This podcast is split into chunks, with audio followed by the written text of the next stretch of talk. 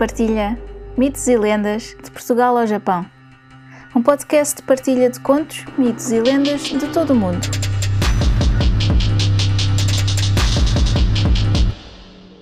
Uma nota antes de começar. Todos os contos, mitos ou lendas têm versões ou variações. Esta versão que vou contar é só uma das muitas que foram passadas de geração em geração. Pode não ser a versão que conhecem, mas espero que gostem. Eu sou Luna Kirsch e seja muito bem-vindo ao Luna Partilha Mitos e Lendas de Portugal ao Japão.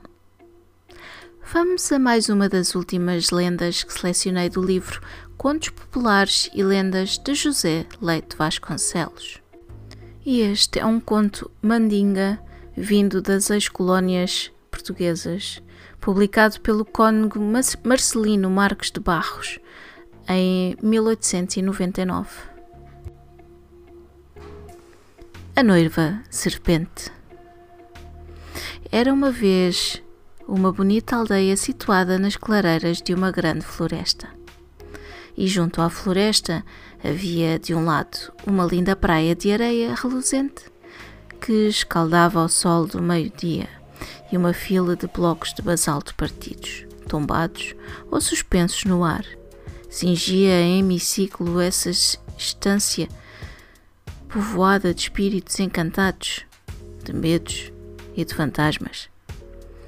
Do outro lado da floresta, onde os baobás, os cipós e as pandanas terminavam com o seu maciço de verdura, começavam a perder de vista as extensas pradarias mosqueadas de rebanhos, de garças, de mergulhões, de flamingos e não muito longe, apenas à distância de 20 arremessos de lança, alteava-se no horizonte como um gigantesco ramalhete, um bosque de tamareiras, de fetos arbóreos, de papiros e de festões de lianas, a cuja sombra umas nascentes de abundantes águas cantarolavam no meio das pedras roliças e esverdeadas, a fonte das ginas. Assim, era chamada por ser a fonte das raparigas da aldeia, onde, em costume do paraíso, tomavam o seu banho, desde o pôr do sol até às horas tépidas dos fogos fatos e das revoadas dos pirilampos e das estrelas fugazes.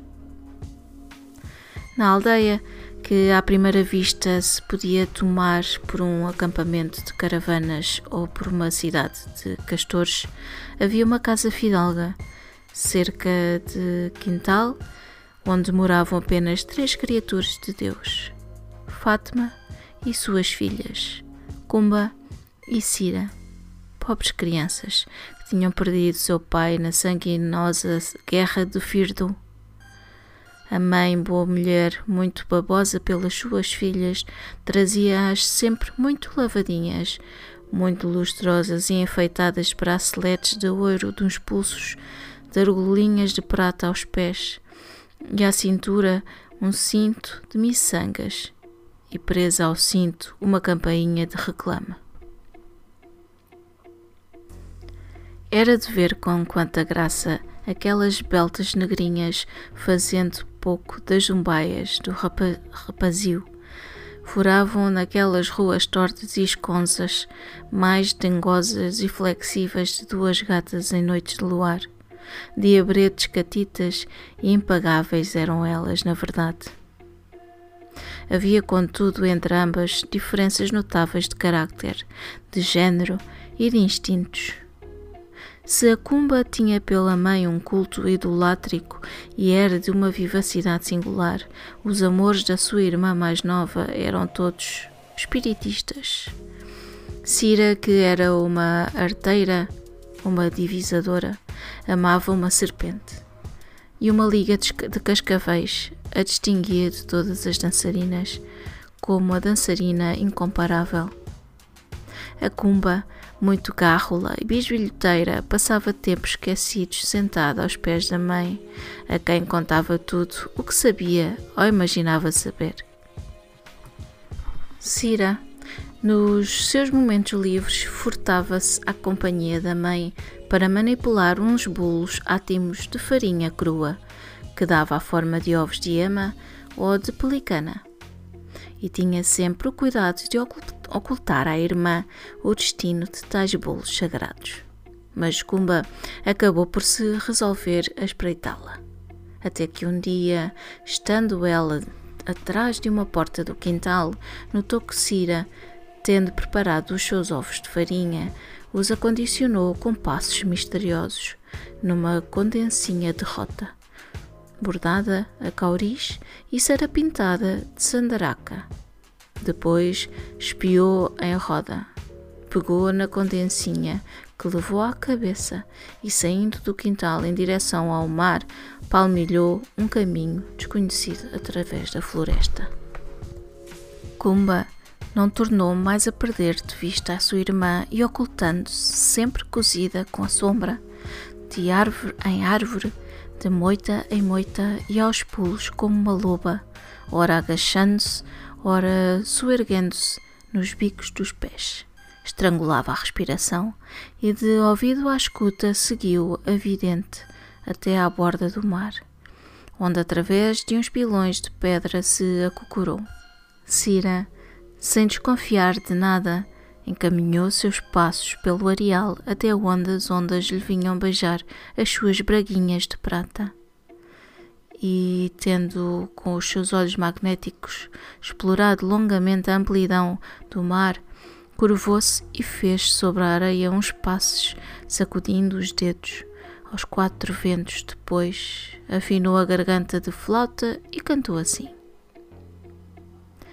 Sai das águas, meu amante, sai das ondas, meu amor, vem lamber a hóstia que te preparei. E do seio das águas, com efeito, exondou uma cabeça de medusa. Por Alá, era a cabeça de uma serpente do mar. Cumba, no seu esconderijo, enfiou de espanto e, fugindo desapoderadamente em direção à sua casa, foi contar à mãe o estupendo caso, nunca visto, uh, nunca imaginado. Seitano, Seitano, Satanás, Satanás, dizia desvairada. A pobre mulher, com o fim de pôr a sua estremecida filha a salvo de uma iminente desgraça, mandou chamar o mais afamado monteador daquelas terras para lhe montear o grande feitiço do mar. O caçador depois de cingir a espada a carregar de planqueta a sua longa de dois canos, marchou atrás de Cumba, que conduziu até à última cortina de arvoredo, onde se quedou de sentinela com o dedo no gatilho e com os olhos espertos como lâmpadas. Cumba atravessou o areal até à linha d'água, onde, imitando a voz da irmã, cantou a sua corda favorita. Sai das águas, meu amante, sai das ondas, meu amor. O monstro marinho enganado assomou a sua cabeça piramidal e, ao mesmo tempo, da floresta sibilou uma bala que o varou de lado a lado. Contorceu-se em largas e medonhas curvas, fustigou as águas com as poderosas barbatanas, arremessou às estrelas uma tempestade de espuma e expirou estendido no areal, como um tronco gigantesco ou como um navio desarforado e corrido da tormenta. E sem perda de tempo, o caçador desembainhou a espada e espostejou aquela montanha bruta de carne palpitante, deu uma posta à cumba e guardou para si o seu quinhão. Ao entardecer nesse dia, a pobre Cira, que tinha ido banhar-se à fonte das Ginas e fazer um rosário de flores de loto, pareceu-lhe que o sol tombava nessa tarde, mais velho, no oceano, e no coração sentiu cair-lhe uma gota de sangue ou um pingo de lágrima. De regresso a casa, assentou-se numa esteira para a refeição da tarde quando uma galinha que perto cucurucava os seus pintainhos falou assim: Se deres uns barcos de arroz aos meus filhos que acabaram de sair da casca, contar-te-ei um segredo.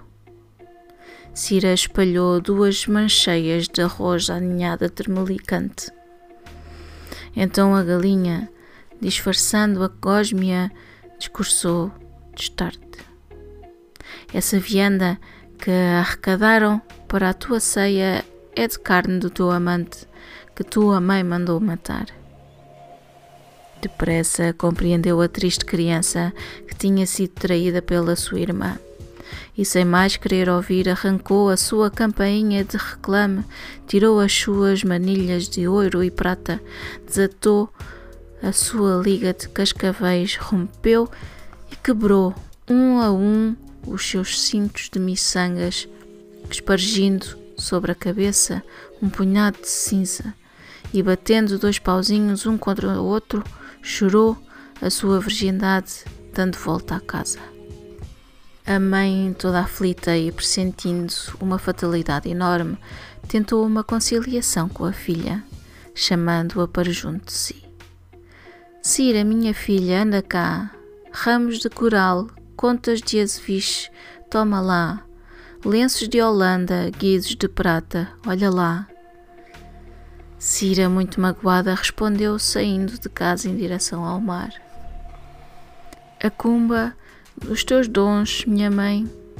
A irmã cruel, tua favorita, que os meus bonitos, minha mãe, são agora do fogão as cinzas de sepulcro, a tampa.